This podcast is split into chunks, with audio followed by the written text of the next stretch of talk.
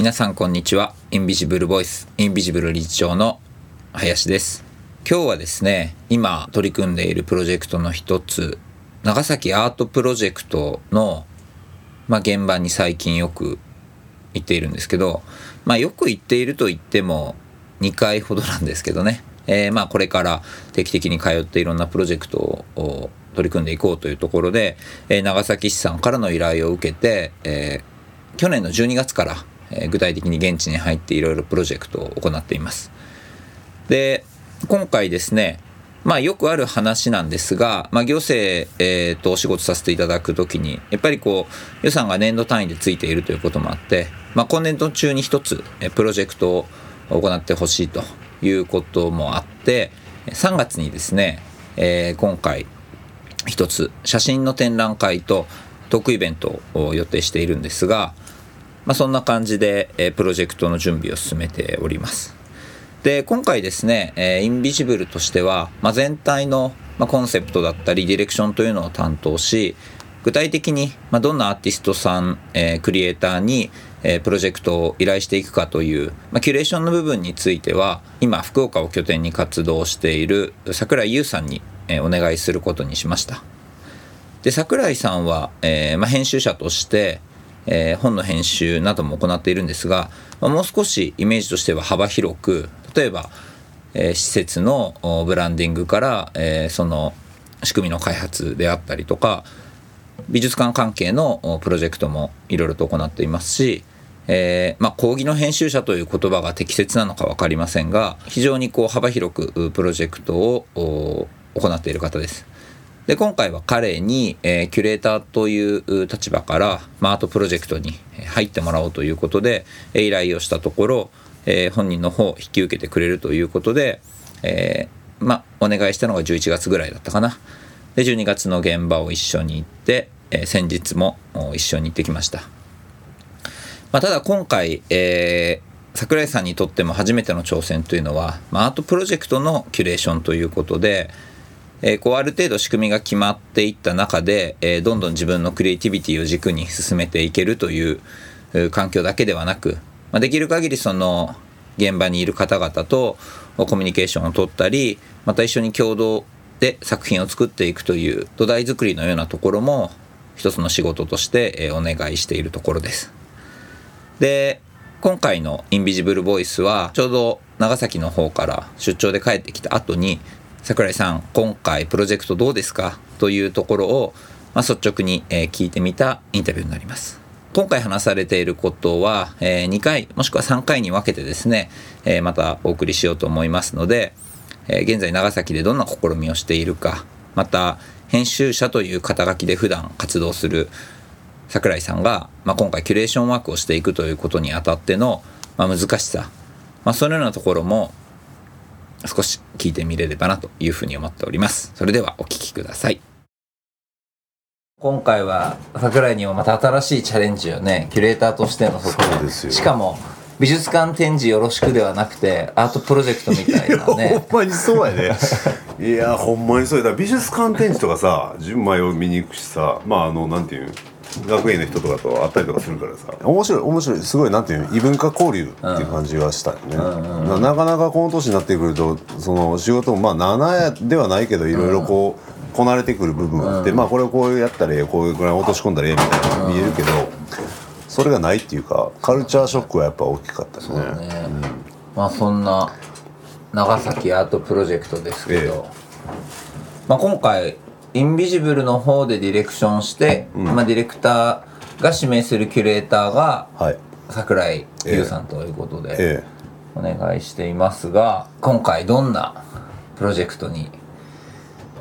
なりますか？はい。えー、っとまあそもそもまあ、長崎市がずっとまあ10年近く、うん、えー、と長崎アートプロジェクトというのを実はずっとやっていて、うんうん、で、えー、とそれのまあ、えーまあ、いろいろ変遷がある中で今回ちょっと、まあ、リニューアルというか、まあ、新しくしたいというか新しい風を入れたいみたいな感じで長崎市役所さんから、えー、林君の方にオファーがありでまあ、とはいえやっぱ地理的にちょっと離れてることがあるので、うんうん、えー、っと現場に近い人間をキュレーターにっていうことで僕はアサインされたわけですね。でまあ多分朝にされたあの長崎市役所びっくりしたとは思うんやけど、なんで編集者みたいな、明夫が普段ややってる仕事も見てたし、まああのやってる仕事の内容的にも結構そのジャンル的に近いジャンルというか、やってる行為は近いっていうところで、まあじゃあぜひやりましょうということでやってる次第ですけど。まあ、長崎アートプロジェクトどうどうどうか。なその最初にまずそのここの地域を、えー、っとメインでやりましょうみたいなことを、まあ、市役所と話する中で決めましたと。でそれが、えっと、今回長崎市の南の端にある、えー、野母崎地区っていうところですね。えー、と一番下の樺島っていう島があって、うんうん、えー、と海の方を見たらあの軍艦島が見える場所、うんうんうん、でそこら辺のやっぱその過疎化とか進んでて、今やその住民が、えー、と5000人を切ってるっていう場所、うん、4900何個だったね、うん、80人ぐらいだったね。でえー、っと高齢者65歳以上の割合が50%以上。50.5%そう。2人に1人を超えてると。超えてるというでまあ今までそのいろいろその市役所さんと話聞いてたら今までのアートプロジェクト長崎アートプロジェクトっていうのはどっちかというとそのまあえー、っと特定のアーティストを現地に招聘してアートインレジデンス的な感じでそこのいろんな地域に入ってえー、制作をしてもらうと、まあ、その時に時々によっては、えーと、地域の住民の助けを借りたりとかみたいな、まあ、あのそういう形のプロジェクトやってきたんだけれども、まああの林林君明夫君がやってる行為ことっていうのが、単なるそのものであったり行為としてのアートを作ってはい終わりっていうのじゃなくて、そこにその過程においてコミュニティを醸成したりとかえーと、みんなで共同することってなんだろうみたいな。コミュニティを作るみたいなところを主眼に置いてそれをアート作品として、えー、提示しているっていう、まあ、団体というかそういう、えー、活動法人活動してる法人なので、まあ、今回もそのアプローチでどういうことができるかっていうことで、えー、12月の末、末かな？俺と明夫で初めて実際現場に行って、ね。うん、いろんな現地の人の話聞きながらじゃどういうやり方あり方があるんだろうっていうオープン化のテーマを決めた感じですね。まあ、テーマっていうのはそのなんていうんやろうどうやってやるっていう「ハウ」の部分じゃなくて、うん、えーと、何をやるかっていう「ワット」の部分なのかな。どこに向かっていくかっていうゴールというか、まあ、ベクトル大まかなベクトルみたいなのを決めた決めましたと。うん、で、まあ、今回に関してはそのテーマは、えーと、エイジングっていうのにしようっていうのを2人の中で決めて、で結構これ決まったの早かったよね。早かったね。だってさ特にそういう話何もしないまま丸1日ぐらいして、でなんかその市の媒体で撮影があるからっていう撮影待ってる間の5分10分ぐらいの間でどう思ったっていう話をお互いにしてて結構目線として近かったね、うん、2人とも。あけどういうとこであやったんやったっけ？そうね。だからその話来て、うん、まあ桜井を入れて今回ディレクター、まあ、どっちかというとあのお金の枠はある程度決まってるけど、うん、プロデュース業に近いディレクター、つまりその大きなコンセプトと方向性は桜井と一緒に話して、うん、まあ、最終的にはその決断者としてじゃあこっちで行きましょうっていうのは決めるけど、うん、基本的には桜井を中心にやっていけるようにこっちがバックアップ体制をうまく取っていく、うまくその大きな障害になりそうなところっていうところをまあ取り除いたりとかしていくっていうふうな発想でやっているから、うん、まあ、桜井が、まあ、編集者っていうアイデンティティを持っている人はこの場に対して、うん、えー、どういうふうに、まあ、その状況をまさに生み出すかっていうようなことをまあ期待してたってこともあるから、うんうん、俺とひろこさんの間ではそんなになんか呼ぶことに対して違和感なかったんだけど、うんうん、でまあそれでこう2人で行って、まあいろいろあだこうだっていう話をして、で、まあ、ともするとさやっぱりこう日本もやっぱり限界集落って言われてるところもそれはやはり多くなってきてるし、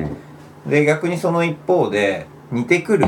アートプロジェクトっていうところもやっぱり出てくるわけよね、まあ、それは作家の問題とかっていうことよりもどうしてもやっぱりアプローチ自体がさ、一緒に関係性を作ってやっていこうっていうことだったりとか、まあ、決してそれは悪いことじゃなくて一つのまあある種こうなんていうトレンドなのか方向性なのかもしれないけどいや本当になんていうのかなそういう中で編集者とどう仕事をするかっていった時にそうそうあの俺はあの、うん、やっぱりあの場所を見ていった時に、うん、や場所の特徴って絶対出るやん。軍艦島があるとか、うん。うん。そね、そこの地形だとか。湾だとか、でまだまだその時はリサーチ不足だったからさそこの植生とかまではいかなかったけど、やっぱさあの恐竜が出るじゃないですかそこ。出るね。出たね。出たね、でティラノサウルス、うん、のあの牙牙っていう歯が見つかったそうそう、うん、で恐竜博物館もできるって話とか聞いた時に、うん、結構やっぱすごいなんかこう時間がさ、うん、ズドーンって下に下がった感じはあって、なんかそのあたりがなんか頭に引っかかってる中で桜井と対話しててそうやね秋はじゃあそっちなんや、だからその地層っていうキーワードが引っかかってたのその俺もそうやって、前からいろいろ炭鉱の町っていうこと自体がやっぱ古い時代の、その地層の中からその資源を得てたっていう、まあ、歴史があるっていうこともそうだし、まあ、温泉があるっていうこともそうだし、まあ、地層ってなんかいろんな人と話聞いてちょいちょいそういう話出てくるなと思って。それとは別にその俺のその今回のエイジングっていうテーマの、えっと、発端はどっちかというと全然別のプロジェクトで、えっと、新潟で、えっと、かかったプロジェクトがあって、そこでそのワークショップをしてたりね、そのじあの現地の、えっと、事業者さんとかと。で俺はまあ旗から見ているだけあのアドバイザーメディアのアドバイザーで入ってただけやからそれは片手片目で見てたんやけど、結構なんていうんやろ。まあ良くも悪くもありがちな、今じゃあ地域にあふれてる問題どういうのがあるか、えー、とジャンルごとに分けてあの付箋に書いて貼っていきましょう。でその次はじゃあそれをどうやったら解決できるのか、それのアイデアをどんどんブレスト的にああの上げていきましょうみたいな。でなんかすごく違和感があったよねそこでやってることに対して。何かっていうとえー、っといろんな問題がバーって書かれてんねんけど詰まるところ全部人口減少であったり高齢化にと紐づくところそこに端を発している問題ばっかりやって。なるほど。でいろいろあるけどねであの若者が少ないとか、子供の遊ぶ場所がないとかいろいろあるんだけどあってでそれの解決策っていうのはどうするかっていうとなかなかやっぱり結局ねその対処療法的なあの首都圏から、うん、えー、都市圏から人を呼んでくるとか、うん、えーと、移住者を増やすとか観光、えー、で来る人を増やすとかいかにその日本国内の別の地域から人を引っ張ってくるかっていうところにやっぱ集約されてるとかって。まあ、もちろんワークショップって別にその答えがで出なければならないものではなくてその、えーと、いろんな人とこう話するっていうことに目的があったりとかするからそれ自体には意味があるんだけれども。なんて言うんだろうな。あのそうやって根本的な解決にならへんよねっていうかでも同じようなやっぱどこの地域の仕事しててもその人が減ってるっていう現実がある中でなんか都市圏から人を引っ張ってくるっていう解決方法って果たしてどれだけの意味があるんかなっていうことをすごい感じた、要するにその日本全体が、えー、人口がどんどん減っていってる。だから要するにパイがどんどん減っている。少なくなっていってるパイを、狭い地域で奪い合うことに、果たして意味があるん、意味があるんだろうかっていうかなんていうの？ある人のね虚しさとか、えー、っとなんやろ？それって根本的な解決になってんのかなっていう疑問みたいなものがあって。じゃあどうしたらいいんだろう？例えばそれはすごく現実的に難しい問題だけど、もういっそのことじゃあうちは日本全国で、えっと、唯一、えっと、大手振ってっていうかあの先手を挙げてえーと、海外からの移住者を増やします。例えばそれって根本的な解決になったりとかするやんか、うんうん、他と違うし。そういうのとか出えへんのかなと思ってなんかそのやるせないなと思ってる気持ちが。うん。で同じようなことをやっぱりその野母崎っていろんな人と話してる中でも感じた部分があってでこれってやっぱ日本全体、えーと、野母崎だけじゃとかそのいわゆるその過疎化が進んでるとされてる地域だけではなくて、いろんな地域、まあ、ひいては日本全体で言えることなんだろうなって共通の課題なんだろうな。でそこに対して何かしらの、えーと、考えを述べるというか方向性を出すっていうことは、えー、その野母崎でやってることやけどいろんなとこに共通するテーマにもなり得るからありなんじゃないか。でその中の一つとしてその、まあ、最近そのねえー、とポスターが炎上してたけどさ就活終わりの、自分の人生の終わりどうするかとかさえーとまあ、高齢化時代になって、えーと、就活みたいな終わり締めくくりの方の終わりの終わりの方の活動みたいな言葉がある中でなんか人の就活と同じような形でな言葉にしちゃうとすごくちょっとセンセーショナルになりすぎちゃう嫌いはあるんやけれどもその地域とかコミュニティとかその場所共同体における、えーと、締めくくり方みたいなだからその死生観というか今日も言って死に対するリテラシーを高めるみたいなえー、っと活動があってもいいんじゃないか、うん、それはでも決してネガティブなことじゃなくて、うん、えー、っと人はみんないつか死ぬから、うん、自治体とかそういうコミュニティに関してもそういうとこあるんじゃないかっていうのが俺は考えてたこと、でそういう話をけどしたよね確か。うちはさ団体として、うん、あの法人としてずっと最近健康とか、うん、まあその今言っていたエイジングみたいなことっていうのは、割とずっとやっぱ意識の中に持ってて、うん、その言葉が出てくるのは結構でももともと自然には考えてたんだよね。じゃあでもさっき言ったけどかなり日本全国でそういうさ、うん、現場自体がまあ高齢化してるとか、うん。状況自体がそ楽じゃないところで、うん。アートっていう切り口から何かできるかっていう発想でまず始めるから、うん。向き合わなきゃいけない当然の現象としてやっぱりあるわけ。そうそうそうでそれを桜井が言ってたようにそこをどうやっぱりこうまあ本当にこうアップデートしていくかっていうことを時間をかけてやらなきゃいけない切り口としてまあ出せたらなっていうところだったからあってでその中でも特にそのさっきも言ったその恐竜っていうところをさ、うん。そこまでやっぱり当然のように何かがいたっていう時間のフックがかかった瞬間にまうん。あ桜井もさ言ってたけど急にやっぱりその自分たちの時間のスパンが圧倒的に変わっちゃうっていうところは見るスケールが変わるよねそうそうそれはやっぱり本当に単純に人の想像力を絶対ストレッチさせるなと思って、うんうん。で過去があったってことはおそらく未来もありえるだろうっていうことを考えうることができれば、ん。自分たちのまさに言った多分終わるっていうのがなくなるんではなくて、うん。本当に今回も言っていろんな人が言ってたけどどう継承するかっていう、うん。その継承の形をさ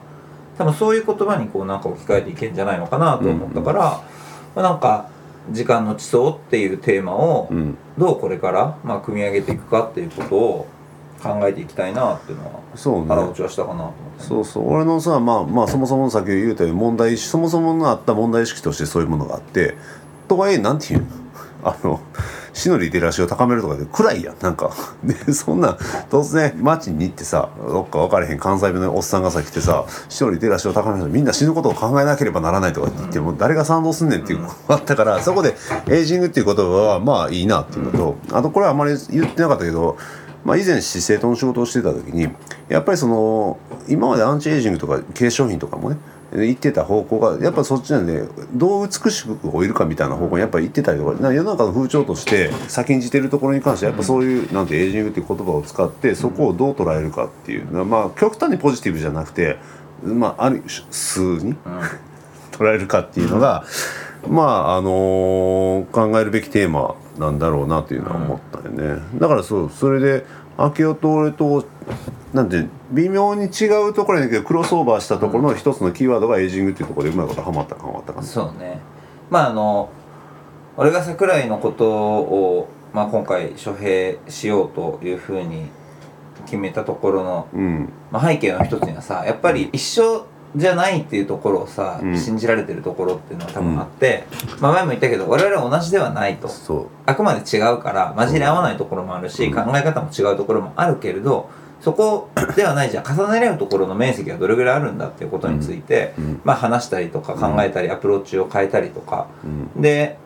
あとはもう一方でやっぱりやるからにはうん。一過性のものに終わらせるんではなくて、うん。丁寧にやっていこうよと、うん。で丁寧にやっていくプロセスを大切にしつつやっぱりこうプロフェッショナルとして仕事に関わるからには、うん。きちんと結果を形にする。そうね。でその結果が良し悪しになるかっていうのはまだわからないし、それは我々だけで作るものではないそのプロジェクト型の思考だから、うん。多くの人とこう育んでいかなきゃいけないけれど、うん。形についてもこだわろうっていうなんかそこの2つのところで、うん。やっぱりこう共通することうん。があったからそうねあの一緒にやりたいなっていうふうにうんうん。やっぱ思ったなっていうのを今ちょっと改めて思ったのとでどう？2回行って、うん。ねまあ、これからまたね今後も通っていくことにはなると思うけど、うんうんうん。えーっとねうんそうね今の段階でそのまあ企画どうのこうのっていうよりはやっぱりそのカルチャーショックの面がすごく大きくて、うんそれは何かっていうとやっぱり僕はそのクリエイティブの仕事、まあ、編集とかデザインとかそのクリエイティブディレクションとかの仕事っていうのはまあ例えばクライアント側に何かしらの課題があって、でそれに対して答えをまず提示して、で答えのゴールの共有イメージの共有ができたらそこにひたすら邁進していくっていうまあざっくりとそういう仕事よね。でなんて言ったらいいの？まあその邁進していく時はいかに最短距離でいかに効率的にそこに、えー、と最大限の、えー、と効果を得られるようにできるかっていうことを念頭に置いてやるからゴール先決まってみればそこにバッていくわけよ。でチーム編成したり、えー、っと計画立てたりとか予算のこと考えたりとかで旗から見たらちょっと引いてみたら、えーっとじゃあいろんな課題があってそれを抽出してこういう解決策があるんじゃないかって提案してそこに対して、えーとゴールに向かってひたむきにひたすら走るっていうのだけ見ると例えばその秋夫がやってるアートプロジェクトとかっていうのも結構似ている部分があるなと思ってたし似てるんだろうなと思ってたんやけど実際やってみたら頭で頭で分かってたというか言葉として分かってその要するにプロセスの方を重視重視する。だ俺はどっちかというと結果の方をゴール地点の成果だからその手段がどうであれ結果が全てでそれがええもんできたらそれで OK それが評価される世界やったのがことそのこっちのことに関してはこっちでそのアートプロジェクトでねことに関してはまあゴールはもちろん大事なのはもちろんのことプロセスに至ってもすごく大事にしてるというか大事にせなあかんって頭で分かってたのでもそれを実際に今回、えー、と2日間で約10人の人に いろんな人に会っていろいろ喋って。市長から本当一位のさ最後はだって校長先生の後に職員室で働いているまああの図工の先生並びに保健室の先生ぐらいまで同じような話だからね。でやっぱ説明する中で、まあ、自分の中で説明する中でちょっとずつ言葉が変わっていく部分とかもあったりとかするんだけれどもだんだんこなれていく部分とかね。やっぱりそうねコミュニケーションを取るわけだから向こうの思いも聞くわけよ、うん、そしたらさあれ思って思ってたのと違うっていうか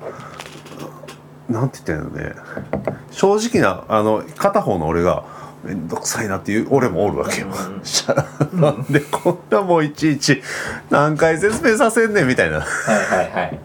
もうゴール決めたやったらそこでバッてやってまおうやみたいな感じがやっぱあったりとかする一方ででもやっぱあの話聞かんとコミュニケーション取らんと分からんかった部分。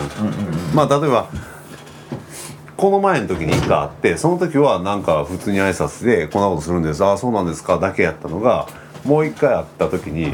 今回会った時に喋ってたら全然違うその感情的な情報が出てきたりとか。だね。でこれ1回やって2回目でこれだけ感情的なもん出てくるのに3回目4回目やったらどないなんねんみたいな。もう俺 それもちょっと受けきれへんわみたいなのもあったりとかする。だってそのこっちはこっち展示みたいなそのやっぱ成果物っていうかとしてのピリオドが必要やからそっちのクオリティ上げたりとかイメージやらなあかんのにゴール決めてこっちにやろうとしてる端からどんどんどんどんいろんなさ変わっていく情報が入ってくるさでこれはさともすれば普段の仕事やったらノイズになり得ることなんや情報なんや。いやもうこっちで決まってるこれも決まってることなんでっつって。でももう分からんことあったら上に聞いてくださいとか上にっていうかあのお宅の誰かに聞いてくださいとかなんねんけどそうじゃないよね。ノイズカモンと？もうこっちに進もうとしてんのになんかこっちに引っ張られたりあっちに引っ張られたりどないやねんみたいな。もうめんどくさいなみたいな感じになるんやけどあのこれがそのいわゆるそのプロセスを重視するっていうかあまあ対話を重ねつつあのやることだからそのなんでプロセス自体も作品の一部みたいな、うん、っていうことの、まあ、一端なんだろうなということを肌で感じまして。いかがだったでしょうか？インビジブルボイス今回は長崎アートプロジェクトのキュレーターを務める編集者の櫻井優さんのお迎えしてトークイベントをお伝えしました。そうですね、えー、僕自身も彼とは一度仕事をしたリライトプロジェクトという本の制作でご一緒させてもらったんですが、まあ、その時もいろいろとこう彼にとっても初めてのチャレンジだったり、えー、僕にとってもまた新しい編集者との仕事ということでいろいろこうアイデアを出し合ったりとかもちろん具体的にね僕の書くこう稚拙な文章を丁寧な形に編集してくれたりということでご一緒させてもらったんですが、まあ、改めて彼が福岡というところに今日構えてまあ、生活しているということもあって、まあ、ファインアート現代アート、まあ、そういった領域をもっとこう拡張して、えー、グラフィックだったり音楽だったり新しいプロダクトを開発しようとしている企業のクリエイティブだったり、まあ、そういう、まあ、幅広くいろんなクリエイティブで価値を作り出そうとしている人と、まあ、ご一緒したいなというふうに考え、まあ、そういう視点で考えた時には、えー、桜井さんにキュレーションをしていただきたいなということもあって桜井さんの方に今回キュレーターとして、え活動してもらうことになっています。まあ話の中でねあったように、え、ゴールが決まって一直線に行くというよりは決まったゴールに対していろいろなまたこうフィードバックが戻ってくるところをある種柔軟に受け止めつつその代わりもちろんそのプロセスと同時に、えー、結果、まあ、今回であればその展示というところにきちんとした強度を持たせるという、まあ、なかなか難しいお願いをしていく中で、まあ、桜井さん自身もいろいろとねお話の中にあったように戸惑いもあると思うんですが、まあ、やはり僕らインビジブルとしてこうアートを一つの触媒にして例えばコミュニティ開発を支援していくことであったりとか人と人の新しい関係性を作っていくっていうきっかけを作っていくためにはやはりそういう手間暇のかかることというのをまあ、きちんと繰り返していくことは重要かなというふうに思っているので、えー、桜井さんをうまくバックアップする形で、えー、しっかりとプロジェクトを進めていきたいなというふうに思っています。で今回の長崎アートプロジェクトの写真展の方がですね3月の20日から行われますインビジブルのウェブサイトの方に詳しい場所であったりとか、まあ、どういったテーマでやるよということはえ記載していますのでなかなか他県からねフラッと行くには少し遠いかもしれないんですが本当にね恐竜のいた時代から遠くには軍艦島が見えたりまたその今そこで人の営みを見るというのはなかなかこう他の場所では感じないような感情も起こるので僕は本当にまだ2回だけですけど、えー、好きな場所になりました。是非、まあ、この機会にまた合わせて来年度も取り組んでいくので是非場所に足を運んでいただきたいなというふうに思っています。それでは、えー、インビジブルボイス今日はこの辺で。